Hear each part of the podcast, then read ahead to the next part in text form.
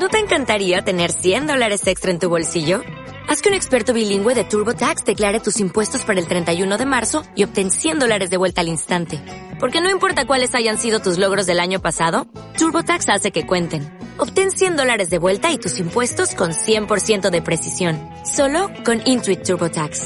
Debes declarar para el 31 de marzo. Crédito solo aplicable al costo de la presentación federal con TurboTax Full Service. Oferta sujeta a cambios o cancelación en cualquier momento.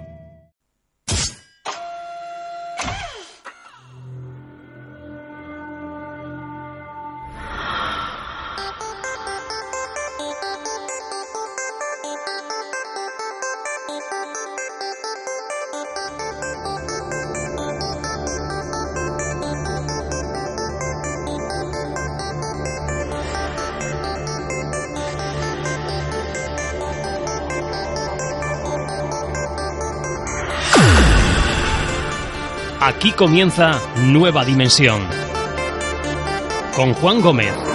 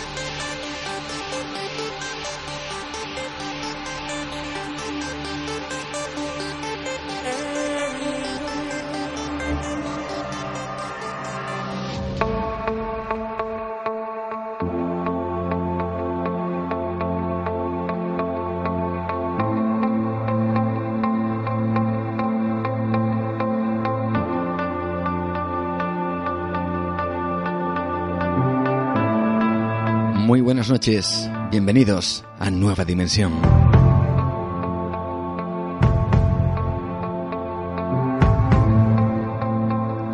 Gracias por estar ahí, gracias por acompañarnos una semana más en una aventura, en una nueva aventura que nos va a hacer asomarnos por nuestra ventana al misterio y descubrir, como decimos aquí, que existen mundos increíbles. La verdad es que siempre que llegan estas fechas, estas épocas, aquí en el programa nos planteamos quizá la posibilidad de hacer un parón, de cerrar temporada. Eh, siempre se ha hecho en radio en televisión. Cuando llega la época estival, pues eh, los eh, grandes programas o, los presentadores, lógicamente, pues seguramente de manera meritoria, pues reclaman sus correspondientes vacaciones. Y los programas pues quedan un poquito aparcados hasta que mm, se retoma de nuevo la, vamos a decir, la actividad a partir de, de prácticamente el final de verano a partir de septiembre. Y nosotros nos preguntamos si, si nuestro afán, eh, nuestras ganas de, de, de, seguir comunicando, de seguir disfrutando y de seguir compartiendo con vosotros es más fuerte que el hecho de irnos de vacaciones. Bueno, hemos de decir que es mucho más fuerte el hecho de querer quedarnos y compartir y disfrutar que dejar el programa, aunque sea aparcado durante un par de meses. Nos gusta que tener eh, de momento esa ilusión. Eh, y cuando alguien hace algo eh, y no piensa en las vacaciones, porque en este caso para nosotros esta es una auténtica vacación, y sobre todo cuando alguien se da cuenta de que el misterio tampoco se toma vacaciones, pues entonces uno decide no hacerlas y quedarse para compartir cosas con vosotros.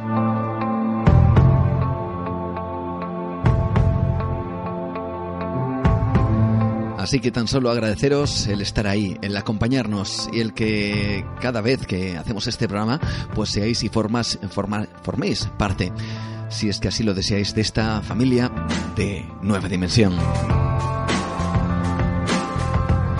Ya sabéis quienes nos podéis seguir, podéis estar en contacto permanente también en verano, por supuesto, claro que sí, que aquí seguimos, pues a través de nuestras vías de contacto habituales como es eh, Facebook, búscanos Nueva Dimensión Cantabria. A través de Twitter también estamos presentes en arroba nueva de radio. Nuestros programas también eh, colgados para que los escuches como, donde y cuando quieras en mi box en nuestro podcast Nueva Dimensión Radio. Y si quieres enviarnos un email, hacernos una sugerencia, una pregunta, contarnos una experiencia, lo que quieras, puedes eh, hacerlo a través de nuestro email nueva dimensión arroba radioestudio88 con número.com. Y por supuesto, gracias a todos los que nos escuchéis en directo a través del 93.3 en la FM aquí en Cantabria o a través de radioestudio88.com a través de internet. Y ahora sí, dicho esto, continuamos. Comenzamos aquí en el programa. Y lo hacemos precisamente con esas noticias que desde luego no se toman ningún descanso, no, no se toman vacaciones las noticias. Y es que al parecer, pues eh, existen, y, las hay, constantes noticias relacionadas con estos temas, que desde luego son noticias que nos inspiran a soñar, a pensar que puede existir otra realidad, a imaginar y creer realmente que estamos rodeados de algo llamado misterio y que engloba desde luego muchísimas cosas. Siempre en el programa decimos que misterio no es solo aquellos temas que todos conocemos, sino en muchos aspectos eh, también están misterios científicos, tecnológicos, sociales incluso, que representan, como digo, un enigma para el ser humano. Desde luego lo que hoy está comúnmente establecido, y ya casi esto es una, una reflexión para comenzar, y lo que la ciencia eh, pues eh, avala con, con, ciertos, eh, con ciertas pruebas a priori irrefutables, pues mañana cambian de manera diametralmente opuestas. Eso todos lo conocemos ya. Hace muy pocos años se hablaba, por ejemplo, de que la vida en nuestro planeta solo se podía dar bajo unas determinadas condiciones. Nadie ponía en duda tal hecho. Luz, agua y calor eran las normas sine qua non para que la vida se diera en nuestro planeta. Además, cualquiera que alzara una voz en contra, cuanto menos, cuanto menos, se enfrentaba a cierto muro o a cierto gesto de, escepticismo. La ciencia, desde luego, acepta la investigación, obviamente, como método de trabajo, y además como no puede ser de otra forma. Pero no, quizá no esté tan abierta a apoyar e investigar por otras ramas, simplemente porque no tiene herramientas para hacerlo. La pregunta que me asalta es, ¿qué hubiera pasado si a lo largo de la historia de la humanidad no hubiera habido científicos o investigadores que a pesar de no tener herramientas en su época para descubrir que existía, por ejemplo, un sistema nervioso en el cuerpo humano, o personas como Miguel Servet, ejecutado por, entre otras cosas, decir que existía un sistema circulatorio pulmonar, o como sabemos, Galileo Galilei, enfrentado a los científicos y gobernantes de la época por decir que era la Tierra quien giraba alrededor del Sol y no al revés. Como digo, ¿qué pasaría si ningún investigador hubiera tenido la decisión de ir en contra de lo establecido porque no tenía herramientas? En contra de los dictados, las leyes o los postulados que eran formalmente aceptados por todos y por toda la comunidad científica de la época. ¿Qué hubiera ocurrido si esas personas no hubieran dicho un simple no? Un no por mucho que me digan mis compañeros o la comunidad científica que lo que digo no es cierto, por muchos planteamientos quizá en contra que me ofrecieran. ¿Qué hubiera ocurrido si la, la investigación por otra rama a la que no estábamos acostumbrados no se hubiera producido? Hubo una época en la que nadie creía, por ejemplo, en la existencia de los átomos. ¿Cómo poder creer que algo así existiera? La ciencia no tenía herramientas para poder saber si algo tan pequeño realmente era posible. Mucho menos la existencia, por ejemplo, de electrones. Tuvo que ser precisamente uno de esos científicos, uno de esos investigadores, que perseveraba en sus creencias sin ningún tipo de prueba contundente que afirmara lo que decía acerca de estos minúsculos elementos de la materia, para al final crear una herramienta gracias a su investigación que permitió ratificar su existencia. Gracias a él, hoy tenemos el uso de la electricidad, palabra venida directamente de la palabra electrón. Gracias a, su invento, al invento de herramientas mientras investigaba, se descubrió que los electrones podían generar una energía y esta a su vez un movimiento en un mecanismo. Y gracias a que en su momento alguien optó por salirse de la norma establecida, hoy en día tenemos ordenadores, televisiones, coches, radios y todo tipo de aparatos que funcionan gracias a la energía producida por los electrones, gracias a esa herramienta que nunca hubiera existido si nunca hubiera habido una investigación por la vía en la que nadie creía.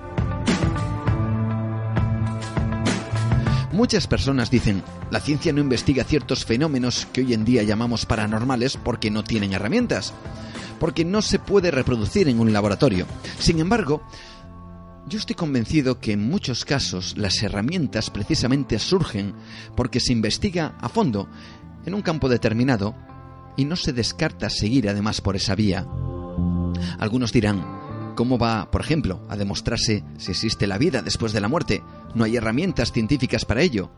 Así que, ¿cómo se va a investigar? Quizá precisamente, y repito y me reitero, la investigación en una creencia, en algo que a priori no tiene ningún tipo de prueba, derive en el surgimiento de una herramienta que demuestre su existencia. Bueno, decía al principio que lo que antes era cierto ahora se cuestiona y hablamos de vida, de vida en la Tierra. Cada día se sorprende mm, la comunidad científica, como digo, de que en la Tierra existan entornos donde no debería existir vida y sin embargo la hay. Eso es porque hay científicos como por ejemplo Christopher Mackay, investigador de la NASA, que se cuestionan lo establecido y cuando hablan provocan pequeñas convulsiones en la comunidad científica. Pues cuando se habla de vida en otros planetas, hasta hace poquísimas semanas, hablo de semanas, las investigaciones se centraban en la llamada zona de, habitabilidad de, los planetas respecto a su estrella, es decir, que el planeta no esté ni demasiado cerca ni demasiado lejos de la misma. La comunidad científica lo tenía claro. Prácticamente no podía haber vida más allá de esta franja de habitabilidad. ¿Cómo va a existir? Ahora se plantean otras cuestiones y hablo de hace cuestión de semanas, gracias a que investigadores como Christopher Mackay se han salido de la norma. Vamos a saber un poco más de qué va todo esto, de todo lo que acabo de comentar, gracias a José Manuel Nives, el experto en ciencia y tecnología del diario BC. Lo escuchamos.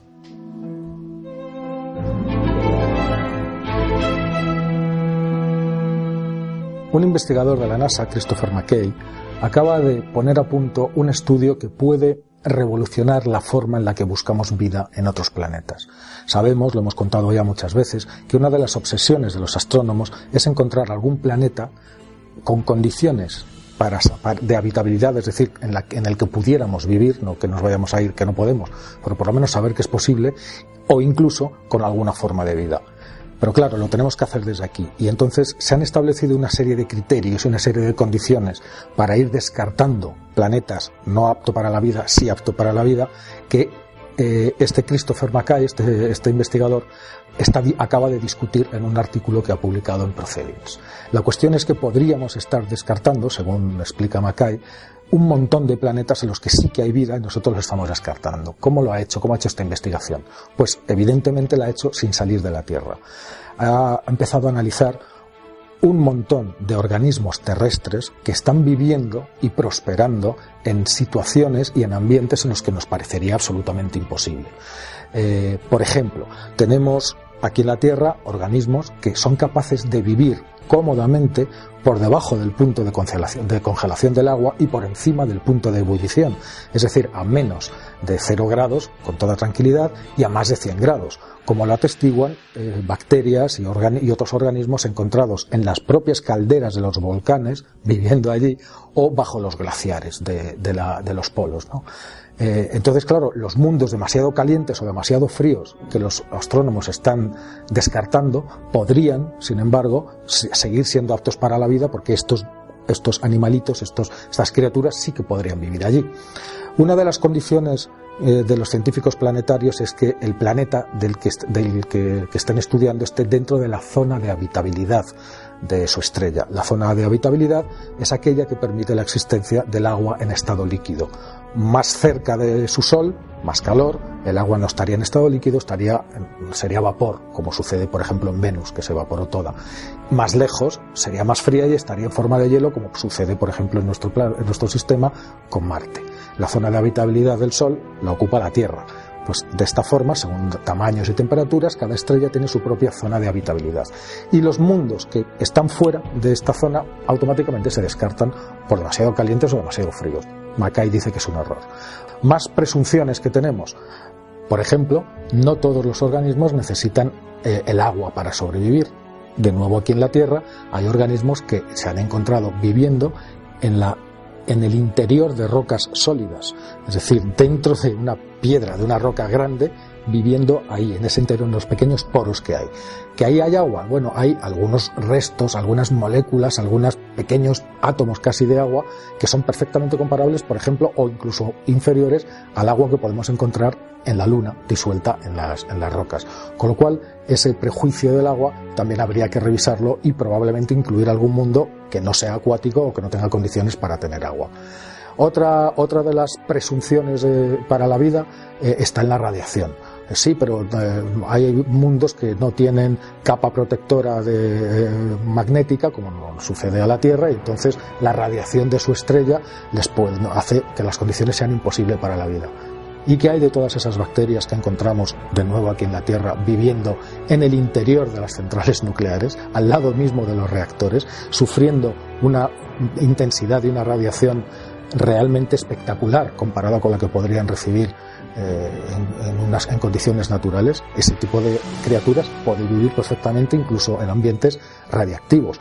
¿O qué hay de esos microorganismos que han sido llevados al espacio por los astronautas y expuestos a la radiación solar sin ningún tipo de protección y que han sobrevivido perfectamente es otro concepto a revisar. Con la luz y con el oxígeno nos pasa lo mismo. Damos por hecho de que, de que se necesita luz para la vida, pero también sabemos que en las profundidades abisales, eh, donde los rayos del sol no llegan ni, van a llegar jamás, es negro absoluto, pues hay un montón de criaturas, ¿no? Y el oxígeno, igual, tenemos criaturas anaerobias que son capaces de vivir perfectamente sin oxígeno.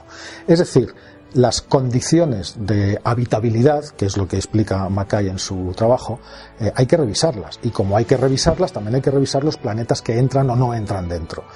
Según los nuevos cálculos y según estos nuevos parámetros, Mackay ha calculado que solamente dentro de nuestra galaxia debería de haber unos 100 millones de planetas aptos para la vida, o, que, o en los cuales incluso se haya producido algún, alguna forma de vida, que exista actualmente alguna forma de vida.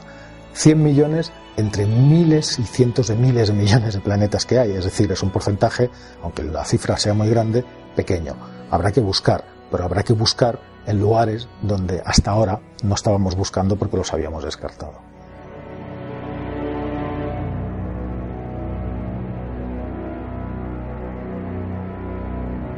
Entra en nueva dimensión. El programa dedicado al misterio y lo desconocido. Con Juan Gómez viaja al encuentro del misterio. Me pregunto si la ciencia estaría dispuesta a admitir como factible, solamente eso, como factible, y no torcer el gesto, que no solo la vida bacteriana estuviera presente en esos entornos tan hostiles para nosotros, sino también que en ellos hubiera vida inteligente, adaptada a ese medio, con tecnología, sociedades, etcétera, etcétera, etcétera.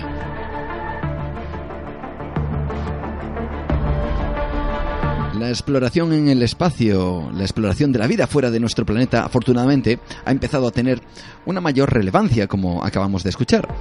Uno de esos casos esperanzadores fue la señal, por ejemplo, recibida desde un sistema solar ubicado a unos 20 años luz de la Tierra. Hace unos pocos años un científico eh, recibió una impactante señal que parecía indicar que pudiera haber vida inteligente en ese lugar. Bueno, al final no fue así, al menos es lo que se afirma. Sin embargo, estas informaciones nos invitan, como decía al principio del programa, a soñar, a pensar que otra realidad es posible y que solo hace falta que haya alguien que crea en ello. Acerca precisamente de esta noticia, de esa señal y de las consecuencias que ha, traído esa señal, pues eh, nos vuelve a hablar precisamente José Manuel Nieves. Le escuchamos una vez más.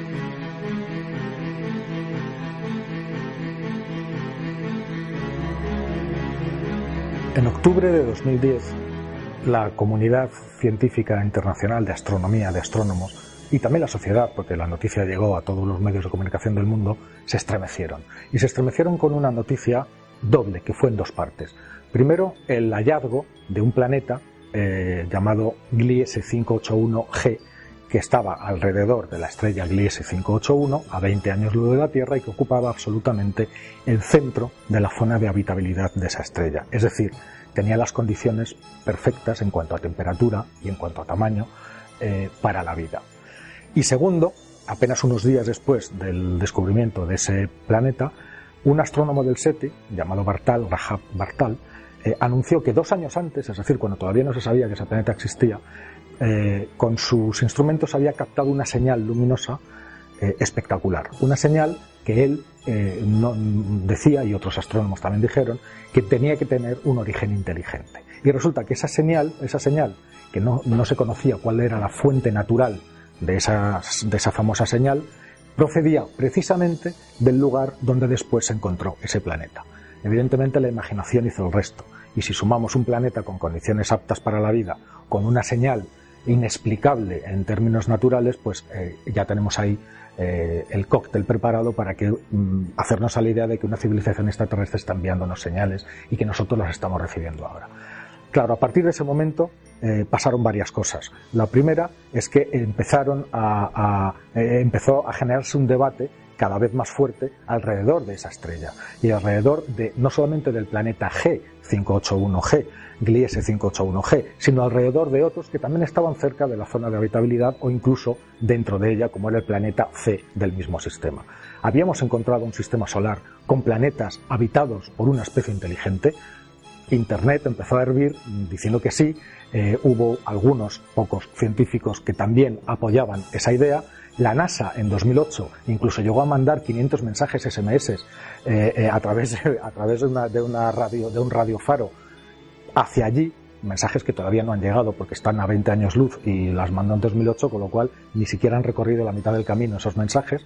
Y ahora un equipo de la Penn State University utilizando técnicas mucho más avanzadas y mucho más modernas, acaba de determinar que de extraterrestres nada, de señales inteligentes nada, incluso de planetas nada.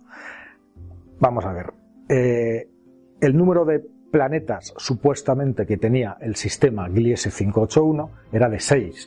Ese número ha ido decreciendo, uno de ellos ya se eliminó, quedaban 5. Y ahora estos investigadores han eliminado otros dos, entre ellos 581G, que era el planeta el más esperanzador de todos. Es decir, el número real de planetas alrededor de esa estrella es de tres. Y ninguno de esos tres planetas está dentro de la zona de habitabilidad y en ninguno de ellos es posible la vida tal y como la conocemos. ¿Qué pasó entonces? ¿Dónde está todo ese lío, ese, eh, todas esas malas interpretaciones? Eh, los astrónomos, cuando detectan planetas, lo hacen mm, mediante varias técnicas que consisten fundamentalmente en medir el corrimiento Doppler de, la luz que nos llega de las estrellas que orbitan esos planetas. Es decir, eh, hay un cambio, se produce un ligero, cuando el planeta pasa por delante de la estrella, se produce un ligero cambio de luminosidad. Eh, ese cambio de luminosidad, de luminosidad afecta a la luz que, nos, que llega hasta los telescopios y ese cambio de luminosidad eh, es el que nos da, el que transporta la información sobre el objeto que hay en medio.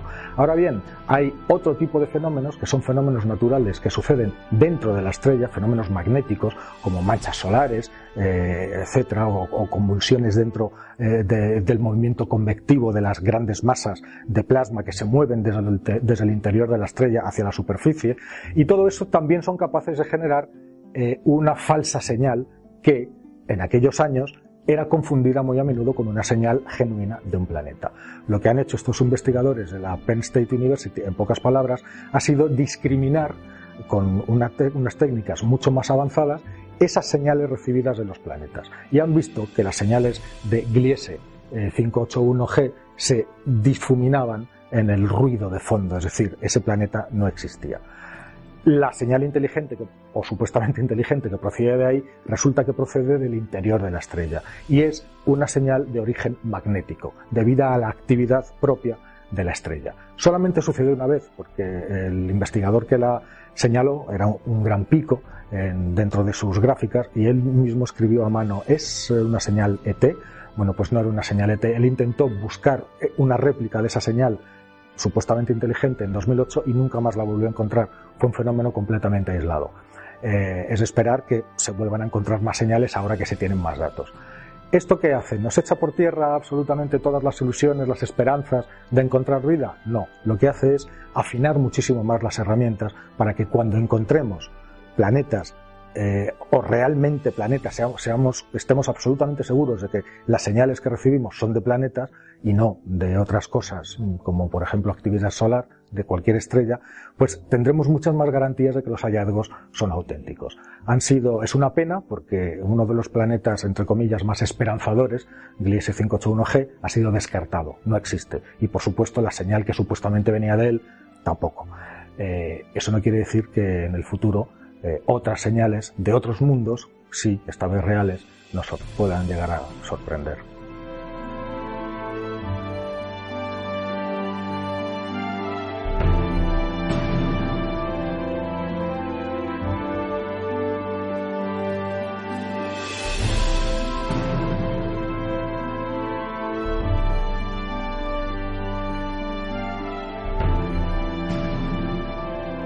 Hay otros mundos, pero están en este.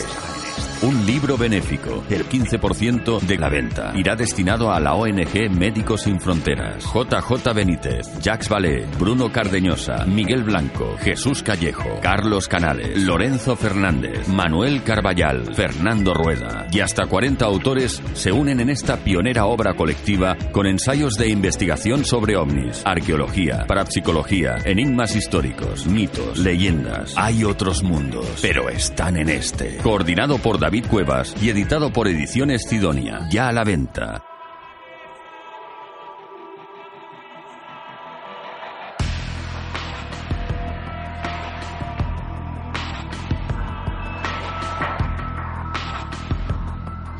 Seguimos adelante, esto es Nueva Dimensión.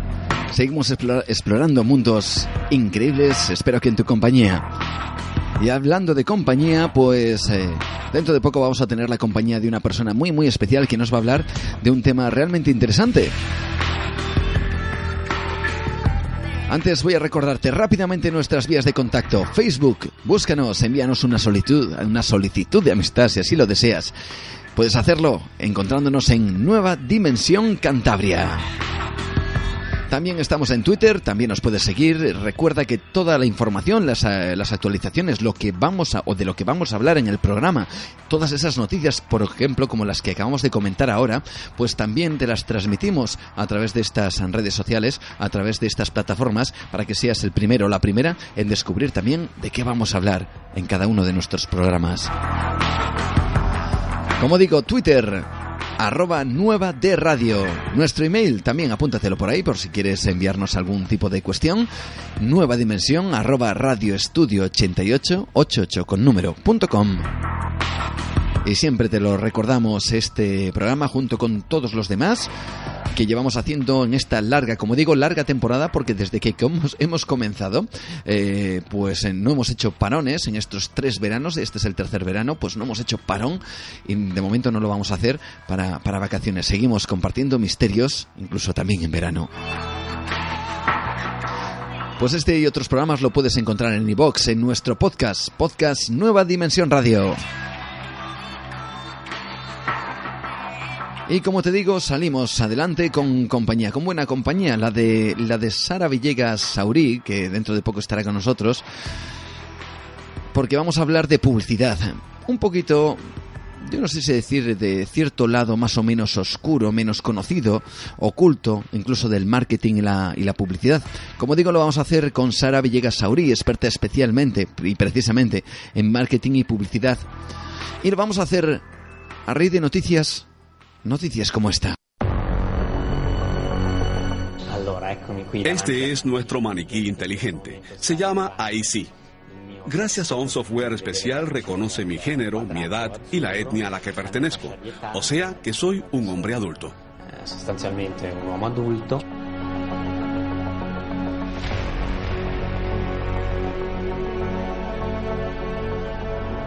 Bien, quien ha hablado es Max Catalanese él es el creador de, de estos maniquís que se encargan de estudiar, de espiar al consumidor.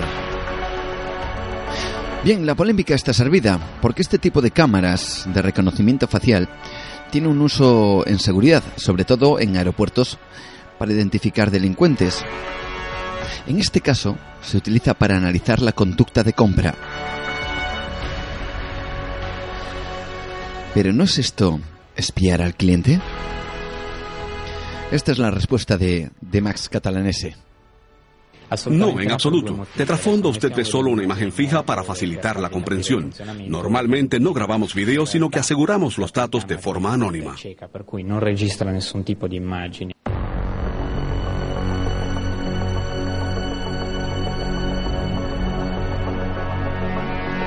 Sin embargo, al parecer esto no es del todo correcto, porque Almax, que es así la empresa que crea estos maniquíes, también son capaces de grabar las conversaciones de los clientes. El problema radica en que los clientes no son capaces de distinguir qué maniquí le está grabando y cuál no, lo cual genera cuanto menos inquietud y preocupación. Por el ya no solo el buen uso de esas imágenes, sino por tener la sensación de control, de vigilancia constante al ciudadano. Nos controlan siempre y en todo momento. No es correcto. Aquí hay cámaras de vigilancia por doquier. La esfera privada no existe. Es mejor que me vigile un maniquí a que lo haga Hacienda. Admito que es algo muy raro, pero no me parece que haya nada malo en ello.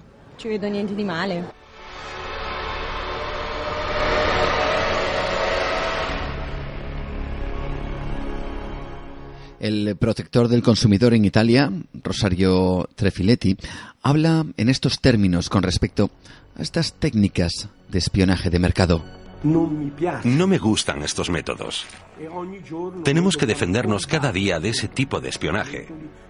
Claro que no es un espionaje industrial, pero sí un espionaje sobre la individualidad del ciudadano.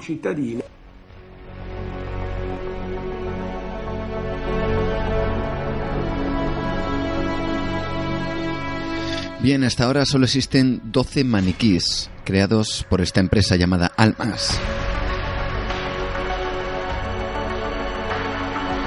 Pero ya están en el mercado.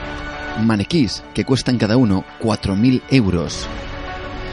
La cuestión es, ¿qué vendrá después?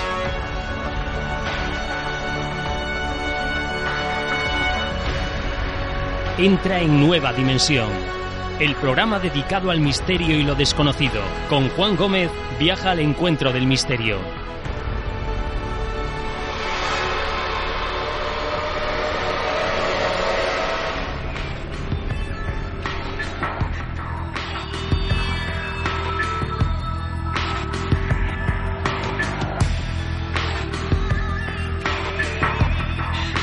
Pues como veis, la polémica está servida. Eh, muchas estrategias son las que se utilizan en el mundo del marketing y la publicidad. Muchas son y de lo más variadas. Algunas son, eh, pues como esta que, que, acabamos de escuchar, que probablemente sea de lo más, yo no sé si incluso decir inquietante. Eh, otras son, pues curiosas. Otras incluso llegan a ser un poquito divertidas. Bueno, vamos a tener una conversación con, con precisamente con una de estas personas que ha recogido en un libro titulado Marketingencias, pues todos este tipo de estrategias, incluida esta de, de la que acabamos de escuchar de los maniquís con cámaras, eh, maniquís que no solo eh, te ven, sino que te oyen, eh, graban las conversaciones y después eh, se hace uso de esas conversaciones para descubrir cuál es la opinión eh, de, un determinado producto o de una determinada marca. Bueno, pues eh, todo eso en pos de la venta de, como digo, de esa marca o ese producto. Es un libro del cual hoy vamos a hablar con la invitada precisamente, que es la que ha escrito este compendio de, estrategias que yo creo que nos va a sorprender. Va a ser una entrevista un poquito distendida. Tampoco queremos hacer que esto se vuelva en una especie de conspiración o paranoia, a pesar de que nos da la sensación de que al final todos estamos vigilados.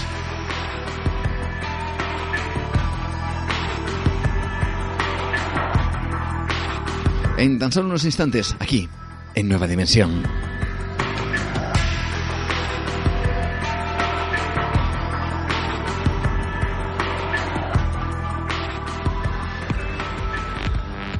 entra en nueva dimensión. Podrás adentrarte en el mundo del misterio y lo extraordinario, descubrir los grandes enigmas de la humanidad y los grandes retos e incógnitas para el ser humano.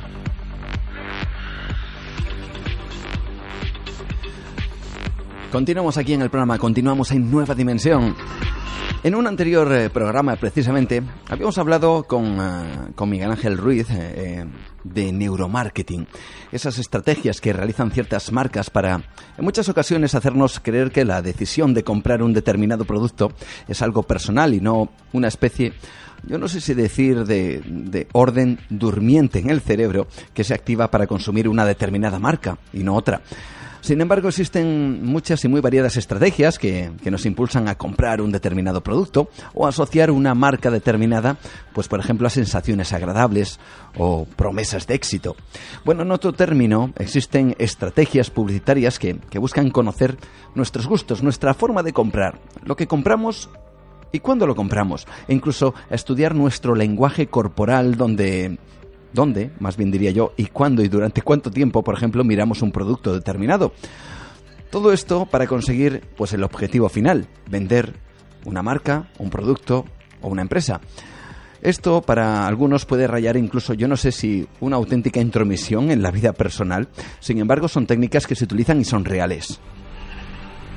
Esta noche vamos a hablar con Sara Villegas Sauri. es eh, experta en marketing y publicidad y es directora y creativa de Ingenio Audiovisual. Y además eh, colaboradora con Javier Cárdenas, hemos de decir, en Europa FM. Que por cierto prologa el libro del cual hoy vamos a hablar, que lleva el título de Marketing Dencias. Vamos a darle la bienvenida. Buenas noches, Sara. Bienvenida. Hola Juan, muy buenas noches. Muy buenas noches, un placer tenerte aquí en, este programa y poder... El placer es mío. Gracias a ti y por supuesto poder disfrutar, aprender y conocer estas cosas que evidentemente para el gran público pues eh, no son muy conocidas pero que tú conoces de buena mano porque trabajas y te dedicas un poquito a ello, ¿verdad? Así es, así es. Ya son unos cuantos años ah, detrás de muchas estrategias de marketing y al final ha apetecido pues contar qué es lo que hay detrás de todas ellas, un poco para, para el gran público, ¿no? Para los no iniciados, diría yo. Cosas que resultan curiosas. Bueno, como buena profesional, eh, has querido, yo no sé si abrir un poco los ojos al ciudadano, al consumidor, con un libro que volvemos a, repetir el título, Marketingencias de Gestión 2000, que habla precisamente de todas esas estrategias publicitarias, algunas seguro que, que polémicas, yo no sé si incluso cuestionables. Coméntanos un poquito, ¿cuál es tu opinión de todas esas vivencias eh, o estrategias publicitarias que has tenido la oportunidad de recuperar y no sé si recoger en ese libro? Bueno, todos son al fin varios truquillos que usan las marcas para que nos fijemos en ellas, ¿no? Yo siempre digo, y a mí me gusta pensar que el marketing es como saber enamorar, ¿no? y igual que cuando una persona intenta ligar con otra, por decirlo de algún modo, ah, pues intenta sacar lo mejor de sí mismo y ponerse más guapo y contar ah, lo, mejor, lo que puede interesar más, pues las marcas también intentan hacer eso para que nos enamoremos de ellas y las compremos a ellas y no a la marca vecina. Y entonces, pues usan varios trucos, ¿no? Para que este cupido del marketing nos lance estas flechas y, y, nos dé a Diana, ¿no? Sí. Ah, y entonces, pues bueno, hay cosas mucho más, ah, más simples, más evidentes, pero cada vez más estos truquillos se hacen mucho más sofisticados. Y es a lo mejor lo que ah, la gente que no está tan metida en este mundo, pues no sabe y en cambio se encuentra en su día a día, pues cuando va al restaurante, cuando va al supermercado, cuando está paseando por la calle. Y esto es un poco lo que me ha apetecido contar. Yo no sé si tras este libro, Sara, eh, se te ha acercado alguien diciendo así algo como, oye, no vayas contando esto por ahí porque nos descubres un poquito el pastel. ¿Te ha pasado algo de eso? ¿O no? Bueno, así, con estas palabras, ¿no? Ah, tan, tan evidentes, pero sí que he tenido algún tipo de, insinuación de, de, este estilo. De ahora la gente se lo va a pensar más. Digo, bueno, tranquilos que no todo el mundo lee el libro y en cualquier caso, aunque lo hicieran, Ah, no debemos subestimar a los, a los consumidores. Los consumidores ya son muy inteligentes, con lo cual mm, ahora porque les cuentes cuatro cosas más, simplemente lo que van a hacer es en un momentito determinado ser un poco más racionales, pero luego a los dos días volvemos a ser todos, o sea, yo la primera, súper emocionales y nos dejamos llevar por nuestros instintos. Yo sé o sea, sé todos estos trucos y sin embargo termino picando en todos, con lo cual... Mm, Te conviertes también en una, vamos a decir, una consumidora que al final cae en las propias técnicas de marketing y de publicidad, ¿no? Sí, sí, sí, el cazador cazado, pero de todas, todas. Además, ah, como es un mundo que a mí me fascina particularmente, pues me dejo llevar. Fantástico, desde luego, claro que sí, Sara. Vamos a, entrar un poquito en materia, pero antes, eh, ¿sabes? Yo he tenido una sensación, eh, no me he dado tiempo a leer todo el libro, ojalá hubiera tenido la, opción, pero mira, a medida que he estado leyendo, a mí me ha dado la sensación, yo no sé si el lector también la va a tener, eh, o se dará cuenta de que en realidad al final estamos controlados por todas partes, ¿no? Estamos, sí, cada vez estamos más vigilados. Uh, tampoco en un sentido muy negativo, ¿eh? pero cada vez más se intenta sistematizar qué es lo que hacemos, por qué compramos, cuánto tiempo pasamos mirando un escaparate, ah, en qué nos fijamos para, para comprar una cosa u otra, cómo con la música se nos puede hacer despertar una sensación que nos haga comprar otra cosa. Cada vez se nos conoce más y mejor. Aún así, la última palabra la seguimos teniendo, evidentemente, cada uno de nosotros, porque no todos somos iguales, afortunadamente. Afortunadamente. Bueno, tu libro consta de unos 70 eh, capítulos y cada uno de ellos habla de, cosas o, diferentes estrategias, ¿no? Obviamente no vamos a hablar de, en el programa de los 70 capítulos, pero sí por lo menos de, algunos cuantos que, nos parecen especialmente interesantes. Eh, bueno, hemos de decir, Sara, que y, lo hemos oído en alguna ocasión, que eres eh, de las que no hace zapping cuando, cuando llegan los anuncios, ¿no? Exactamente, justo al revés. Yo lo hago cuando empieza el programa y me cambio de canal para seguir viendo anuncios. Esto es una deformación profesional, no tiene más. Bien, bien, bien. Pero cuesta de entender, cuesta de entender a los que viven conmigo. Supongo que es para eh, aprender o intentar descubrir eh, qué, entramados hay en un determinado anuncio y cómo han querido pues eh, llegar al público, ¿no? Supongo. Bueno, al final también es porque ah, te, terminas viendo cada anuncio como una pequeña película y piensas, ¿y en qué estarían pensando? ¿Y qué han intentado transmitir aquí? Y etcétera, etcétera, y le, le terminas dando vueltas un, poquito a todo, ¿no? Pero bueno, sí, sí, sí que muchas veces intentas ver cuál es el gancho, ¿no? Cuál, es el anzuelo que te lanzan en cada uno. He de decir, Sara, título personal, que he de decir que me encantan eh, los títulos de cada capítulo. ¿eh? eh casi, bueno, muchas gracias. Casi parece un eslogan en sí mismo. Eh, permíteme, de verdad, permíteme que, que, nombre alguno de ellos. que además creo que tienen un gran sentido del humor y a la vez reflejan, yo creo que a las claras, lo que uno se puede encontrar dentro de cada capítulo. Por ejemplo, la iglesia, una marca como Dios manda. Hola que hace, en base, aquí no se tira nada de mujeres mandonas y maridos calzonazos, imita bien y no mires a quién, neuronas espejo. Bueno, como autora y profesional de la publicidad, supongo que serán tuyos, ¿no? Sí, sí, sí, evidentemente. Buscaba alguna cosa a... El libro no es un, un, libro más de marketing, un tratado de marketing, para eso ya, ya hay otros libros, ¿no? Buscaba este punto de humor, de acercarse al público en general, de un libro que se pudiera leer de forma fácil y, un poco no, no, sé si lo consigo, pero que, que, te despertara una sonrisa, ¿no? Y entonces eso tiene que empezar uh, por el título. Hay algunos que habrán quedado mejor y otros que habrán quedado peor, ¿no? Como todo. Pero, pero sí, este, pretendían ser sacar un poquito la esencia de cada capítulo, ¿no? Uh, concentrada en dos o tres palabras. Esto es al final un eslogan, ¿no? Vamos a hablar, si te parece, nos metemos un poco ya en faena, es que seguramente los oyentes estarán deseando escuchar, bueno, pues esas cosas de las cuales no son conscientes. Luego te comentaré un par de cositas que, que, he tenido la oportunidad de recoger y, que seguramente están, estarán incluidas en ese tipo de estrategias de marketing o de publicidad para vender, ¿no? Eh, vamos a hablar, como digo, de algunas de esas estrategias que, que comentas en tu Marketing Tendencias y hay una palabra que tú utilizas bastante, que es la palabra engaño. Oye, ¿nos engañan de manera sistemática los consumidores con el tema de la publicidad? ¿O, se exagera? a ver, se exagera un poquito, pero cada vez más todo está más regulado y un engaño no es un... Es decir, no, no se hacen anuncios ah, para engañar. Pero sí que es verdad que a veces se intenta camuflar un poquito la realidad, ¿no? Es, es lo que te comentaba antes, ¿no? Si tú tienes, ah, bueno, muy mala leche, perdón por la expresión, y estás en cambio ah, hablando con alguien, ¿no? Con, ah, y te intentas definir, pues tú dices, hombre, yo es que tengo mucho carácter. ¿Verdad que no es lo mismo?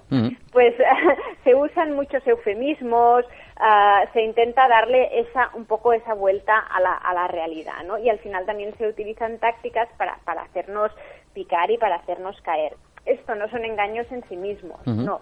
Pero sí que a determinadas personas se, lo pueden parecer.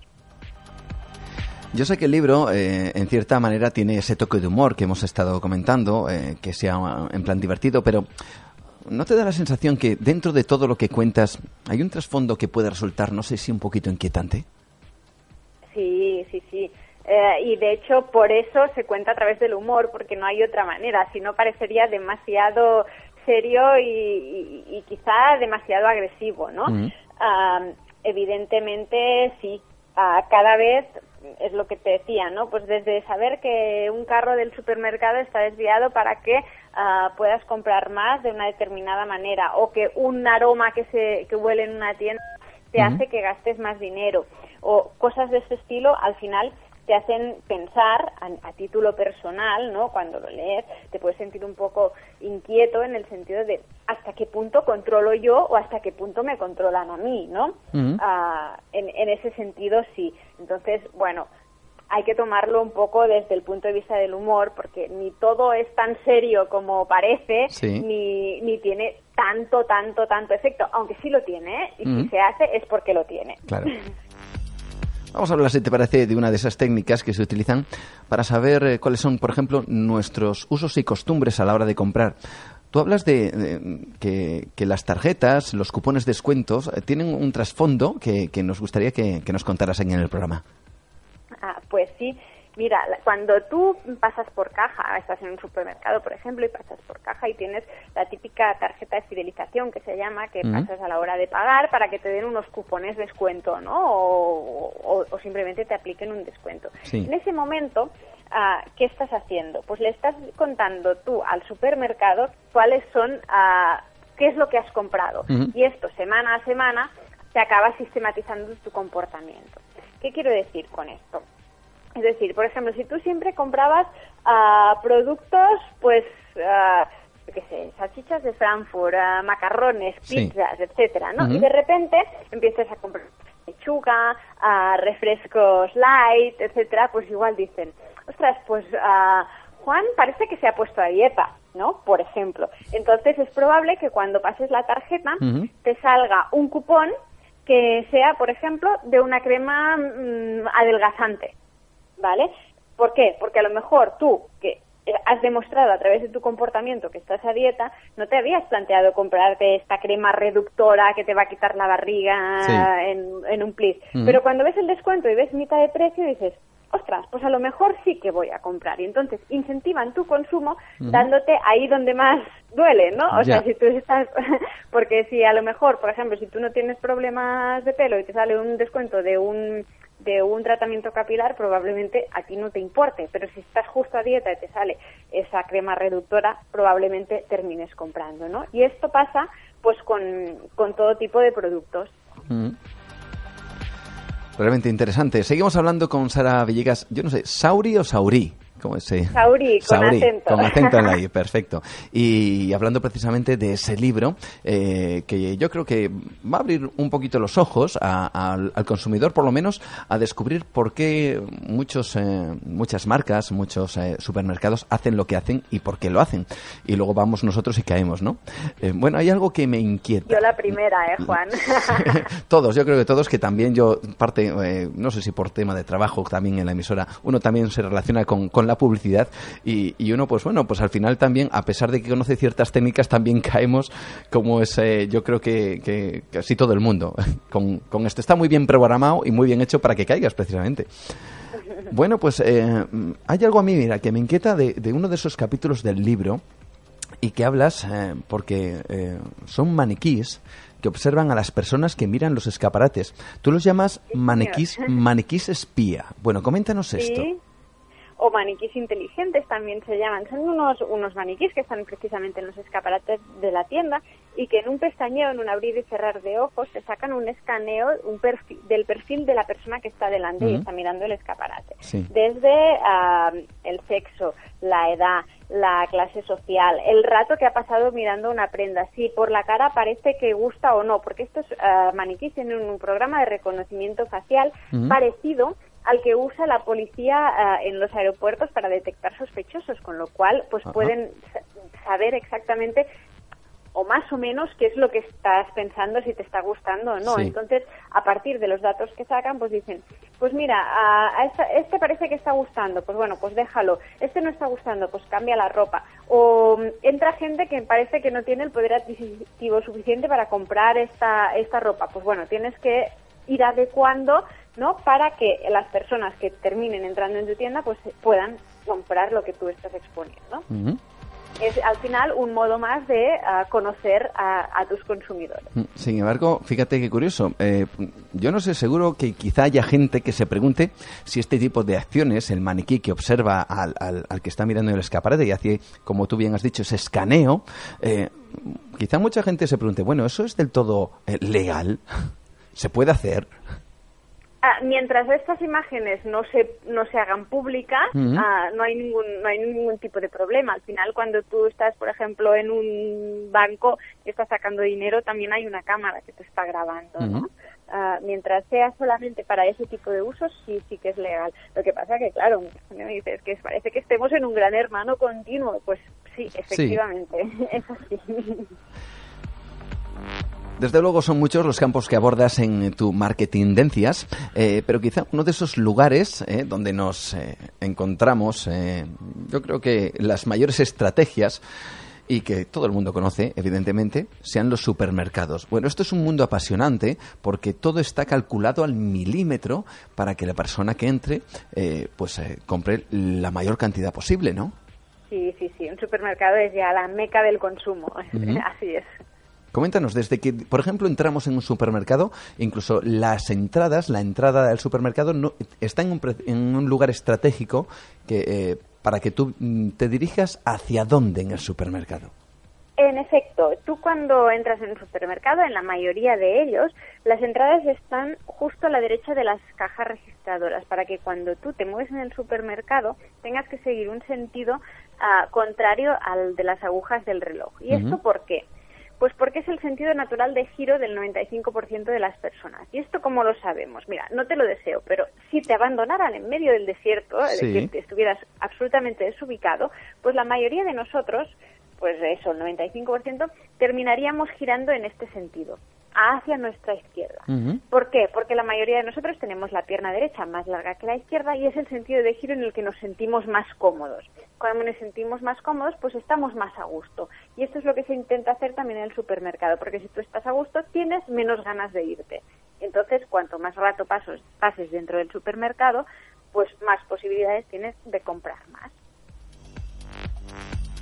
También una auténtica estrategia, eh, eh, no vamos a abordar todos y cada uno de los detalles, pero hay una auténtica estrategia en la colocación de los productos, que eso yo creo que lo sabemos más o menos todos, pero porque unos productos están al fondo del supermercado y otros no lo están. Claro, los que están más lejos siempre son los productos que es más probable que tengas en tu lista de la compra, ¿no? Pues las cosas que se compran más a menudo. Por ejemplo, la leche. Si tú vas a comprar leche y está a la entrada del supermercado, es probable que la cojas, y te vayas, pagues y te vayas y habrás comprado solamente eso. En cambio, si te obligan a cruzar todos los pasillos para llegar al final, pues mientras tú vas a por la leche, pues de repente ves, no sé, el chocolate y dices, ostras, pues igual también lo necesito, o no lo necesito, pero me apetece, venga, me lo llevo.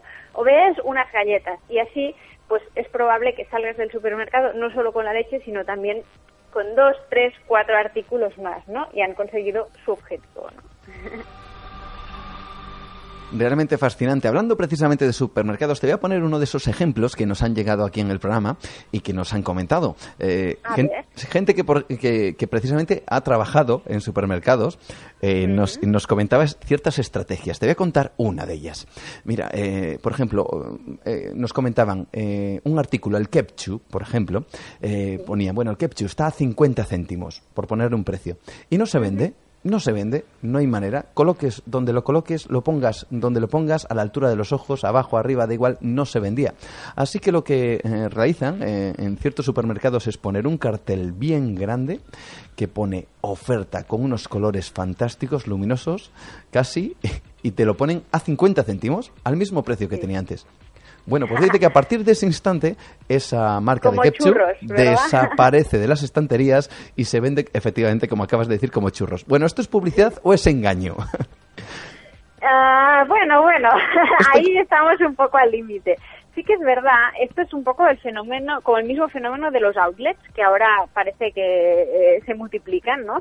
Que es la sensación de que tú estás comprando algo por debajo de su precio, que muchas veces sí es así, pero otras a lo mejor no están por debajo de su precio, ¿no? Si tú estás a 50 céntimos, pero crees que es el, el ketchup, me voy ahora, ¿eh? Y crees que es su precio normal, dices, bueno, pues ya tengo, ya compraré cuando, cuando me haga falta, ¿no? Pero si tienes la sensación de que está de, está de oferta y es temporal, sobre todo eso, que es temporal, que puede ser que vuelvas mañana y te salga más caro, entonces este sentido de la oportunidad, a todos nos gusta sentirnos un comprador inteligente, es decir, eh, acabo de aprovechar una oportunidad que no vea, me he ahorrado, no sé exactamente cuánto, pero yo sé que me he ahorrado algo porque acabo de coger una oferta, entonces pues esto nos hace comprar de impulso, ¿no? Ah, somos así. a veces parecemos, nos, eh, siempre presumimos, yo esto lo digo en el libro, de, animales racionales, pero en realidad somos muy irracionales, nos dejamos llevar mucho por, por, los impulsos, ¿no? por las pasiones. Y en este sentido, ah, esto funciona mucho, igual que la palabra gratis, igual que el 099, mm. todo este tipo de oportunidad solo hoy. Todo esto sigue funcionando. Es más viejo que, que, todo, pero esto sigue funcionando. Bueno, hay una cosa que me ha pasado a la hora, después de haber eh, leído parte de tu libro, y es que em, me he empezado a fijar en los relojes que aparecen en los anuncios, porque, claro, uno se da cuenta, parece una auténtica conspiración, pero no lo es. Todos los relojes que aparecen en los anuncios tienen la misma hora. sí, sí, sí, todos tienen las 10 y 10, exactamente. ¿Por qué? Mira, si tú piensas en un reloj analógico, ¿no? Hablamos de un reloj de agujas, ¿no? Un reloj de agujas. sí. sí, sí, exacto. Pues ah, las agujas, si las sitúas a las 10 y 10, pues forman más o menos una, una V, que puede ser el símbolo de la victoria, una sonrisa, en cualquier caso una sensación positiva. Y además realzan la marca, que suele estar situada a las 12, por lo tanto, en medio de esta V. Mm. Y es una hora como muy fotogénica, muy positiva, ¿no? Te evoca las sensaciones positivas Ah, de forma inconsciente que pues que tú tendrás si te compras el reloj. Me dices, ¿podría estar a otra hora? Sí, vamos a poner un ejemplo, ¿no? Pues ahora a las 8 y 20. Es justamente al revés. Es una V invertida. Cuando tú la miras, pues no te genera las mismas sensaciones positivas. Y esto, que puede parecer una tontería, en nuestro subconsciente actúa mucho más de lo que pensamos. Y entonces, pues puestos a elegir, pues elige una hora fotogénica y una hora que te evoque sentimientos positivos, que para eso está la publicidad. Realmente sorprendente. Ya te digo que desde, desde el momento que he leído esa parte me he estado fijando en todos los relojes y, y, y encima es que es verdad, es cierto. Alguno habrá que se desvíe un par de minutitos, pero en esencia es esa hora, sí señor. Luego hablaremos de ciertas palabras que, que, representan al parecer conductas del consumidor y que a priori parecen normales, pero que mm, no nos suceden al azar, sino que están fijadas en el cerebro. Eh, pero lo contaremos luego, que, va a ser muy interesante. Eh, luego hablaremos de esas palabras. Si si en el mundo del misterio, por ejemplo, se habla de los hombres de negro, vamos a cambiar a otro ámbito, eh, en esto del control de la publicidad existen los que tú denominas como mystery shoppers, ¿no? Una especie de hombres de negro que van a las tiendas. Sí, los compradores misteriosos. Ah, sí, en efecto, antes hablábamos de los maniquíes espías que espían a los compradores, pues los mystery shoppers espían a los vendedores, por decirlo de algún modo. Es decir, son personas que pueden ser actores, por ejemplo, camuflados, que van a, una tienda a comprar. Normalmente son esos compradores que son quisquillosos, que ponen a prueba un poco la paciencia del vendedor.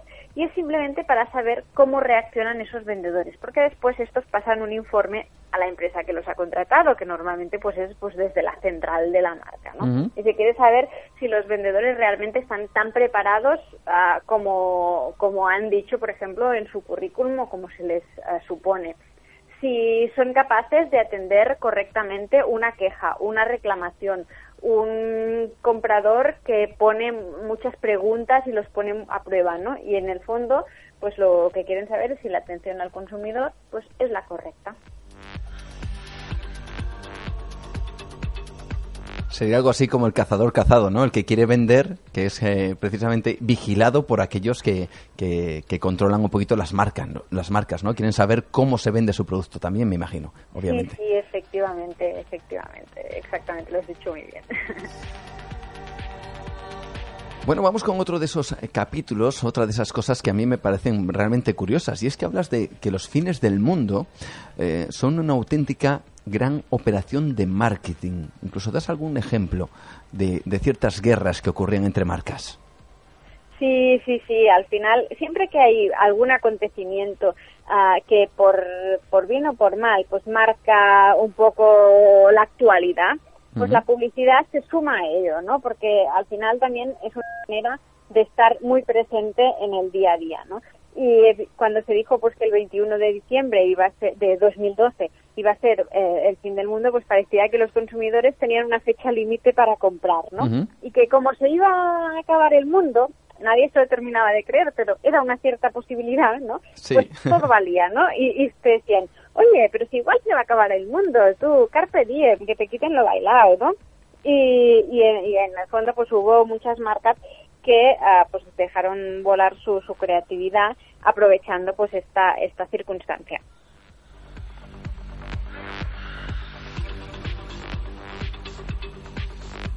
La verdad es que cualquier eh, excusa es válida, ¿no? Para, para poder intentar eh, vender y dar en la clave o en la tecla justa para que el consumidor al final pues decida pues eh, escoger o elegir una marca y no otra o un producto y no otro. Claro, no se vale decir siempre lo mismo, ¿no? El lava más blanco que decíamos que estaba en todos los anuncios de detergentes ahora ya no sirve, ¿no? Cada vez hay, estamos más saturados de mensajes publicitarios, se tiene que ser más creativo y más ingenioso. Bueno, hay algo que comentas que eh, igual te, voy a hacer tirar un poquito de memoria, eh, que todo este tema de la publicidad eh, va incluso más allá de la muerte. bueno, sí, de, tú te refieres a personajes, ¿no? Que han vuelto de, de la otra de la otra vida, ¿no? Para anunciar determinados productos, ¿no? Así es. Pues sí, sí, desde el mítico Bruce Lee que salía diciendo Be Water My Friend, ¿no? A, algunos cantantes, bailarines que han vuelto pues para, para protagonizar determinados, determinados anuncios, ¿no? Porque bueno, a sus herederos o los herederos de sus derechos así lo han, lo han permitido, ¿no? Y lo han cobrado pertinentemente. Y, y porque al final se han sido personajes muy míticos. Una Marilyn Monroe, por ejemplo, pues a todos nos llama muchísimo la atención. Y bueno, ¿por qué no? ¿Por qué no usarlos? aunque, bueno, vete a saber si ellos desde, desde el otro lado pues están revolviendo tumba o están encantados. Esto no, nunca lo sabremos. A mí me da la sensación que les da igual. puede ser, puede ser. Bueno, pues eh, vamos a seguir hablando con, con Sara Villegas, eh, vamos a seguir disfrutando, aprendiendo y conociendo. Yo no sé si algunos quizá digan ese lado oscuro de la publicidad o ese, o ese lado, desde luego, no tan conocido, que mm, a la hora de, entrar en cualquier supermercado, los, eh, las formas, los colores, hay hay ciertas palabras que yo he comentado antes que, que, iba, que iba a mencionar que, que parecen que que son conductas que tenemos todos, pero que en realidad parece que están bastante bien estudiadas. Y es eh, cuando alguien, por ejemplo, de repente le viene a, la mente, a la, a la cabeza, una canción y no se le acaba de despegar, y sobre todo si esa canción pertenece a algún anuncio publicitario, eso tiene un nombre, ¿no? Sí, eso se llama gusano auditivo, earworm. Y esto es precisamente como una especie de USB que tenemos nosotros en, en, la cabeza, ¿no? Que almacena determinadas canciones. No tienen por qué ser canciones que te gustan ni, ni nada. O sea, una que has oído en un momento determinado y no sabes por qué se te mete en la cabeza, ¿no? Y en un determinado momento, ¡pum! Se le da el play. Pero eso, te encuentras tú eso es casualidad. Sí, eso es casualidad. Es decir, eh, ¿por qué de repente se nos eh, viene a la cabeza precisamente un, una canción o una, una melodía de un anuncio determinado? Es que ha Bueno, habido alguien que ha sabido dar esa tecla. Claro, Sí. claro, sí, sí, cuanto más pegadizas sean, ah, más mm, la melodía más machacona, si me lo permites, Sí. pues es mucho más fácil que se te almacene. Sí, sí. Y entonces, ¿cuándo se te activa? Pues muchas veces cuando estás mm, ocioso, despistado, pensando en otras cosas, te viene una melodía a la cabeza que no sabes muy bien por qué, pero te encuentras cantándola, cantándola mm, realmente, es decir, que se oiga o, o, o tú para tus adentros, ¿eh? Pero en ese momento, pues es el sumum de la publicidad, porque tú te estás haciendo publicidad a ti mismo, ¿no? Yo siempre digo, mándate a ca- callar si no te gusta, ¿no? Pero eso es muy difícil. La verdad es que sí. Y difícil para el que te acompaña, que te dice, bueno, para ya también, ¿no? De, cantar. ya basta, ya basta. sí. Bueno, desde luego, eh, hablas que absolutamente todo está destinado un poco a inundar eh, nuestros sentidos y que mm, eh, si esas sensaciones, por ejemplo, son agradables o las asociamos a cosas positivas de manera inconsciente, pues quizá compremos más en un, de- en un determinado lugar o de, de una determinada marca, ¿no? Todo sin ser Sí. Aparentemente sin ser aparentemente conscientes de ellos, ¿no? Eh, a través de Tienen lo- que ser cosas sutiles, porque si no, si te das mucha, mucha, mucha cuenta, igual empiezas a, a- a razonarlo y ya no, no, no te afecta, pero sí, sí. hablas del olfato, hablas de la música y de los colores. El olfato es eh, muy, muy poderoso, o sea, es tan poderoso que, que prácticamente asusta, ¿no? Porque nosotros recordamos el 35% de lo que olemos, pero solo el 5% de lo que vemos o el 2% de lo que oímos. O sea, no me gusta dar muchos datos, pero yo pienso que esto es muy relevante, Sí. ¿no? O sea, que recordemos prácticamente siete veces más lo que olemos que lo que vemos. O sea, es, es importante, ¿vale? Y entonces el olor, pues se utiliza para evocarnos esas sensaciones, mm, a veces de forma más útil y a veces mucho menos. ¿no? Un ejemplo, por ejemplo, este no, no lo cuento en el libro, pero ah, que, que a veces a la gente le, le, le hace abrir los ojos es Sí. que si has has estado alguna vez buscando piso, ¿no? O sea, tú buscas pa- para alquilar o para comprar y visitas muchos pues, pisos, ¿no? Ay, este me gusta y este no, ay, no lo sé. Y de repente hay una cosa que están empezando a hacer muchas inmobiliarias, que es que en un piso determinado te ponen un aroma de pan recién hecho. ¿Vale? El aroma de pan recién hecho, mm, pues a veces, y a muchos de nosotros nos evoca pues ese pastel hecho en casa, ¿no? Ese, esa sensación de hogar, de aquí, aquí se puede vivir, aquí se vive a gusto, ¿no? Y entonces es, muchas veces te terminas decantando por ese piso, porque cuando tú buscas un piso, buscas un hogar, ¿no? No buscas un piso vacío, Ujú. frío, que no sabes ni si nadie ahí puede vivir, ¿no? Pues este, este ejemplo, que es muy del día a día, pues evidentemente pues también se lleva a cabo pues en, en bancos, eh, en oficinas de correo, en tiendas de ropa, pues buscando siempre el aroma que más encaja.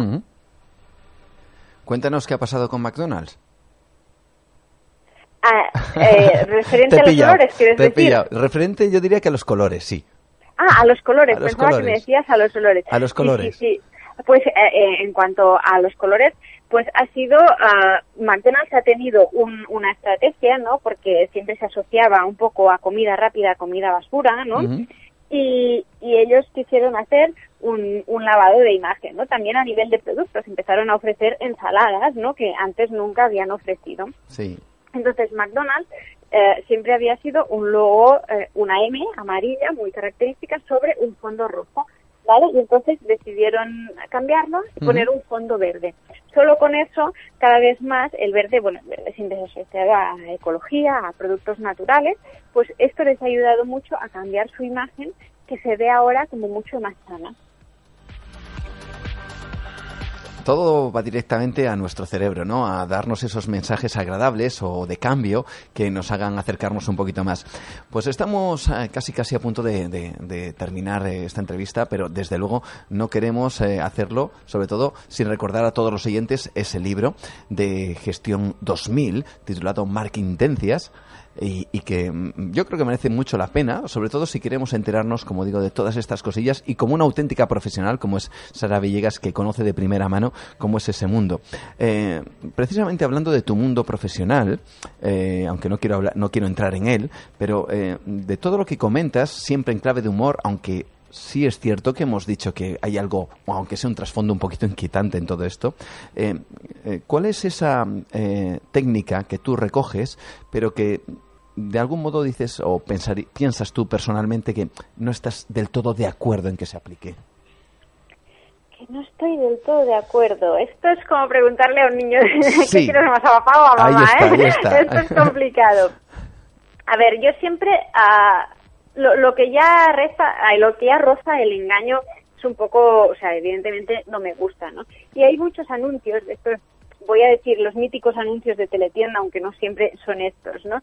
En que muchas veces se han publicitado productos sin unas evidencias uh, de que eso funcione, ¿no? Uh -huh. Y ha habido determinados productos que se denominan productos milagros, sí. que al cabo de muy poco ya se han caído por su propio peso, ¿no? Uh -huh. Entonces esto sí que es lo, lo que no me gusta.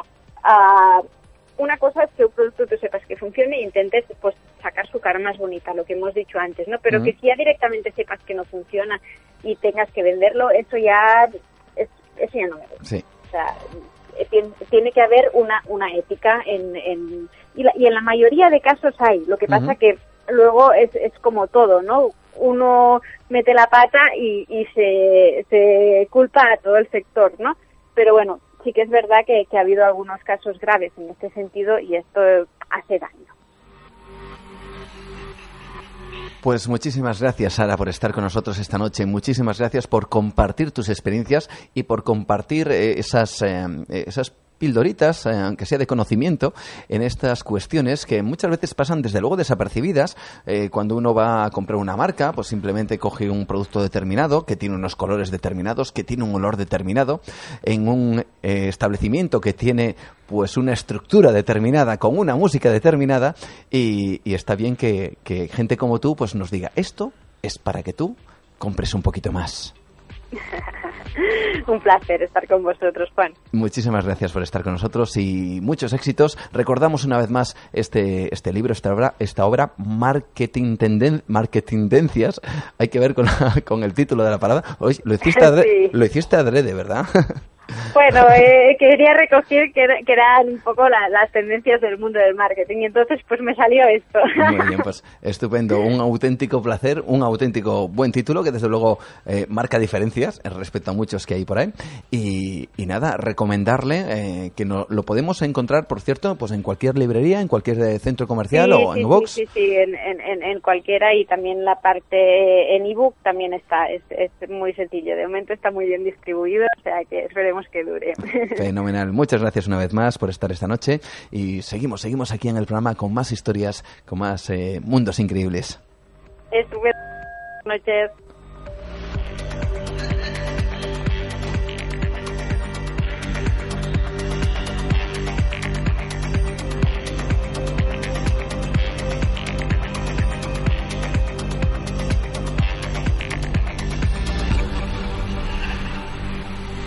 Entra en nueva dimensión.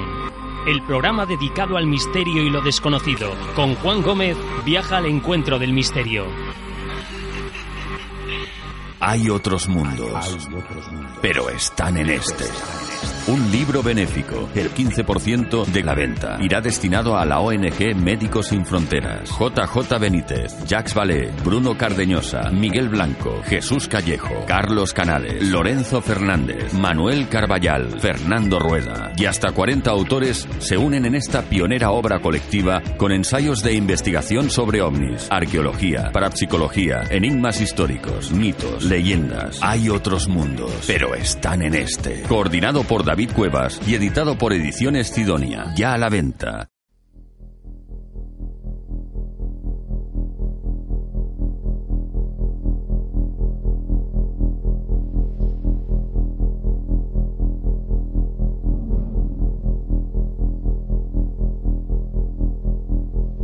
Seguro que después de escuchar a Sara Villegas todos estaremos un poquito más atentos a las cosas que nos rodean cuando entremos en un supermercado, en una tienda o decidamos comprar cierta marca o cierto producto. Vamos a cambiar eh, de tercio en esta última parte del programa. Y es que precisamente al principio del mismo hablábamos de las vías de investigación que se adoptan en la comunidad científica para resolver algún enigma, algún misterio, alguna, algún tipo de, de problema, cuestión, o al menos tratar de hacerlo mediante, lógicamente, el método científico. En, el, en, un programa anterior hablamos cómo tras años de reticencia un grupo de científicos decidió recoger todas las muestras posibles que, que había repartidas en el mundo de supuestos pelos o cráneos del Yeti o del Sasquatch o el Bigfoot. Bueno, o cualquier otro tipo de evidencia que pudiera ser analizada. El resultado fue que todas las muestras consultadas correspondían bien a osos, a humanos o incluso a mapaches. Aunque gracias a, estas muestras se descubrió, por ejemplo, el ADN de un oso que al parecer pertenecía a una nueva especie aún no descubierta.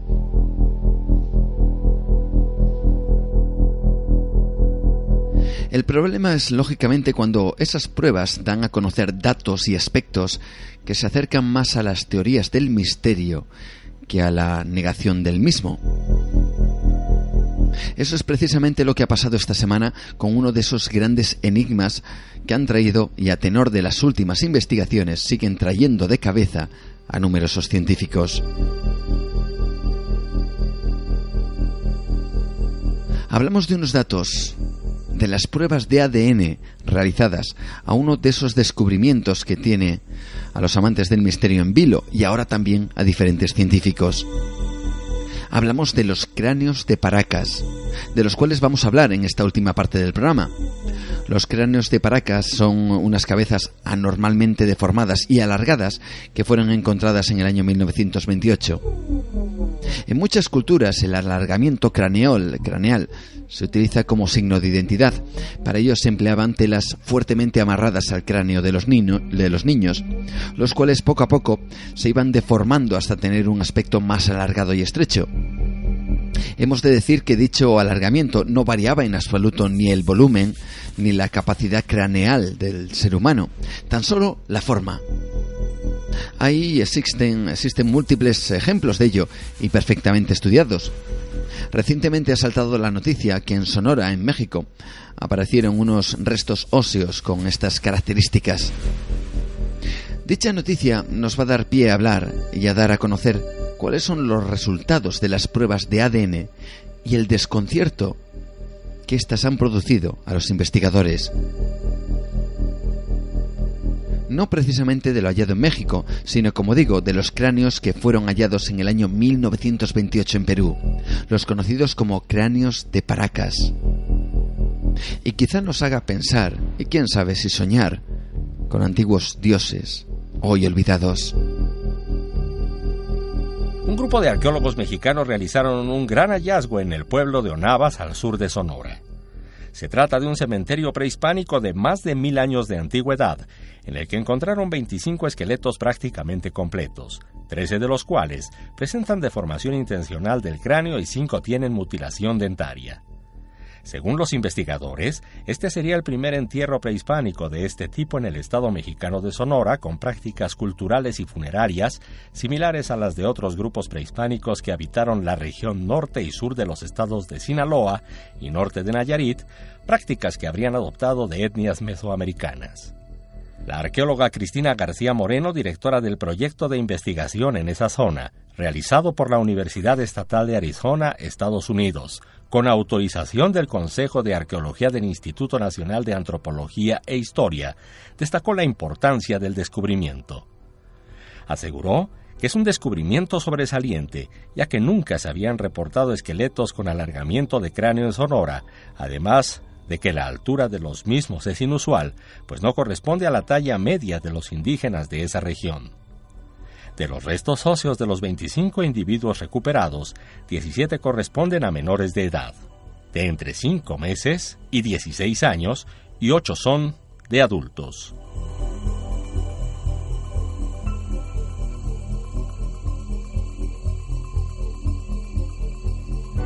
Vamos a hablar precisamente de esos cráneos, no los de Sonora, sino los de Paracas, los que han saltado a la, a la actualidad científica. Para comenzar, hemos de decir que quien no lo conozca, Paracas es una península desértica situada dentro de la provincia de Pisco, en la región Ica, en la costa sur del Perú. Es aquí donde el arqueólogo peruano Julio Tello hizo un descubrimiento asombroso en 1928, una fosa común con los restos de individuos con los mayores cráneos alargados que se encuentran en cualquier parte del mundo.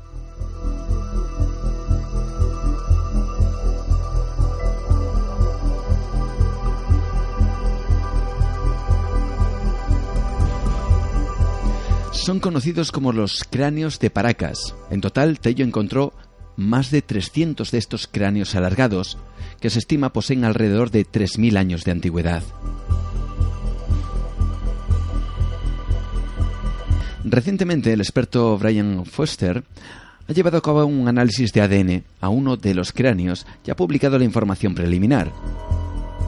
Se sabe que en la mayoría de los casos el alargamiento craneal es el resultado, como decíamos al principio, de la deformación intencionada mediante la aplicación de fuerza durante un largo periodo de tiempo en el cráneo del individuo.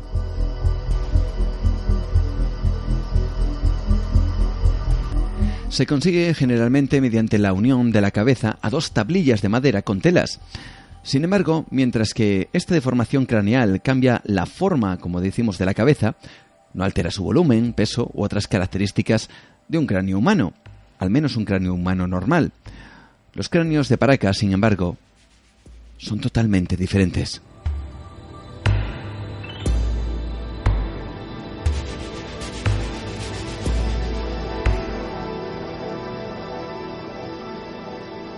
Tras la investigación de Foster, el volumen craneal de los cráneos de Paracas es hasta un 25% mayor y un 60% más pesados que los cráneos humanos convencionales.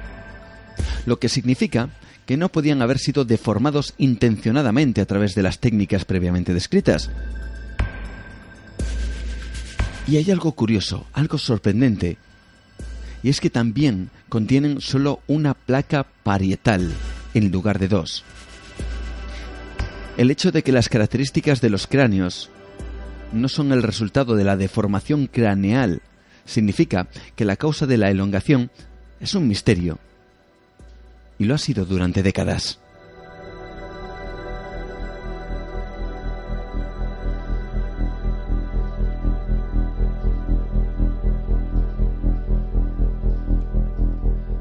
Don Juan Navarro, propietario y director del museo local, llamado el Museo de Historia de Paracas, que alberga una colección de 35 de los cráneos de este mismo lugar, ha permitido la toma de muestras de cinco de estos mismos cráneos que tiene en su museo.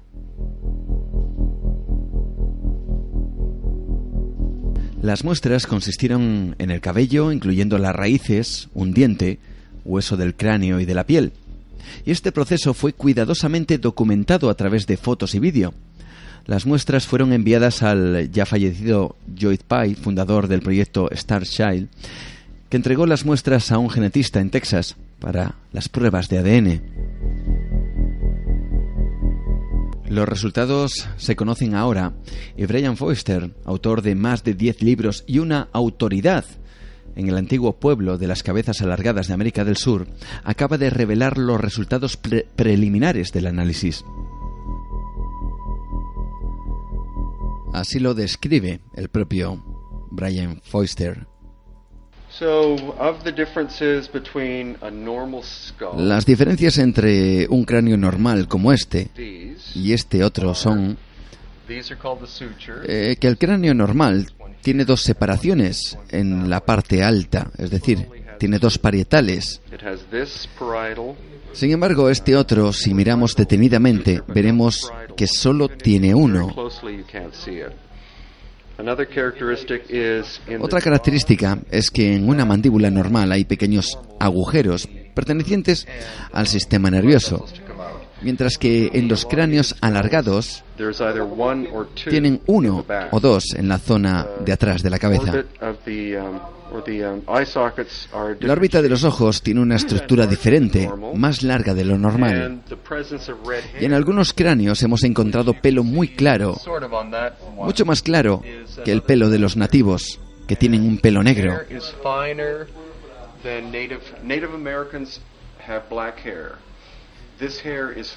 Este pelo es más claro, como pelirrojo. No es el resultado de haberlo teñido, sino que es natural desde la raíz. Lo cual es una indicación que el ADN fue importado desde otra parte del planeta.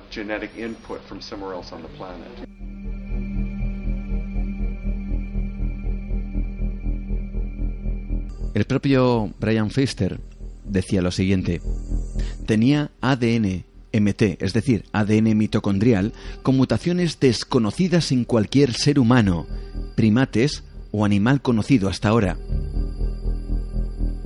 Pero unos pocos fragmentos que pude secuenciar de todas estas muestras indican que estas mutaciones sostendrían que se trata de un nuevo ser humano, como criatura muy distante del Homo sapiens, los neandertales o los recientes homínidos de Denisova. Desde luego las implicaciones son enormes.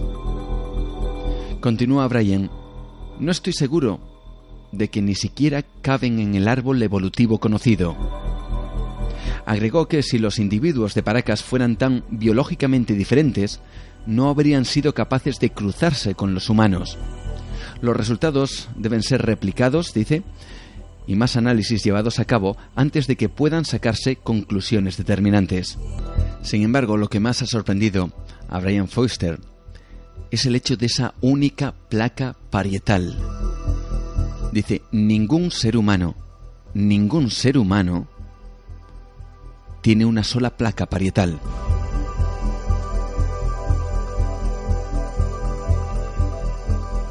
Y aquí desde luego podemos conjeturar, podemos imaginar, podemos desde aquí, desde Nueva Dimensión, quién sabe si soñar con antiguos dioses.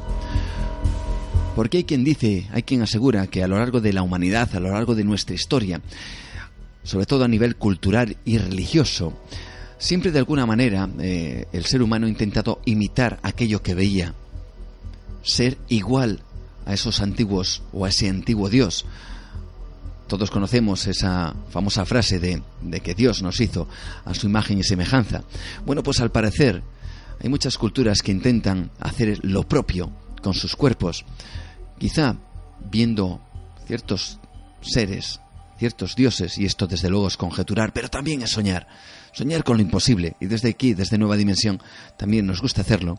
Quién sabe si esos restos que se han encontrado en Sonora, como muchos otros, donde está claramente deformada la cabeza debido a la acción de, del hombre. ¿Quién sabe si era precisamente por imitar aquello que un día vieron?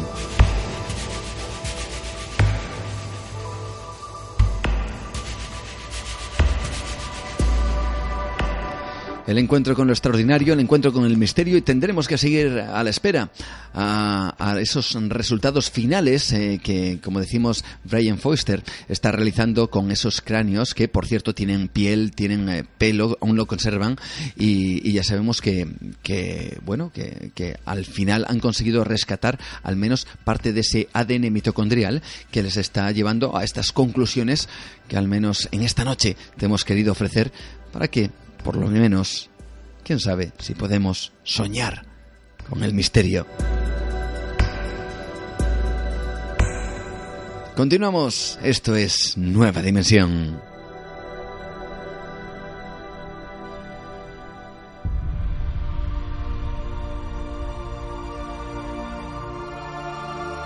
Y poco a poco ya va sonando nuestra sintonía habitual. Sintonía que nos va indicando que que poco a poco debemos cerrar nuestra ventana al misterio. Pero desde luego no cerrarla definitivamente, sino dejarla un poquito entreabierta para que dentro de 15 días volvamos de nuevo a mirar a través de ella.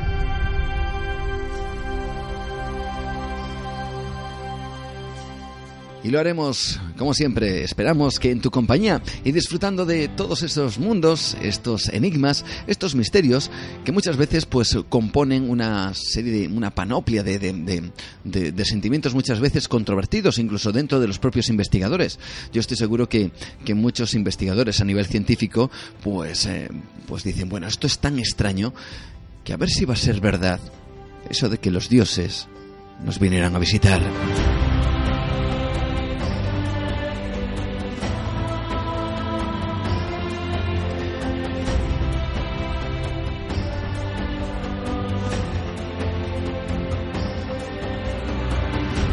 Desde luego aquí estamos para, para ofrecerte este mundo y para hacernos soñar, soñar a todos que puede, puede que haya un mundo increíble a través de esa ventana al misterio que intentamos ofrecerte aquí y aquí cada 15 días a través de radioestudio88.com, a través del 93.3 en la FM en Cantabria, a través de, de iVox, eh, si quieres escucharnos no precisamente a esta hora, que igual te pilla un poquito tarde, sino a la hora que quieras a través de las descargas que tenemos más de pues más de 145.000 descargas, que no está nada mal y por supuesto en tu compañía, que esperamos que, que, siga permaneciendo durante mucho tiempo. Al menos nosotros no vamos a parar, como te decíamos al principio en verano, así que seguimos, seguimos ofreciéndote misterios y actualidad. Gracias. Tan solo falta decir eso. Gracias por estar ahí. Saludos de Juan Gómez. Siempre lo decimos, siempre lo digo. Auténtico placer el poder estar en tu compañía. Dentro de 15 días nos volvemos a encontrar aquí en Nueva Dimensión. Chao.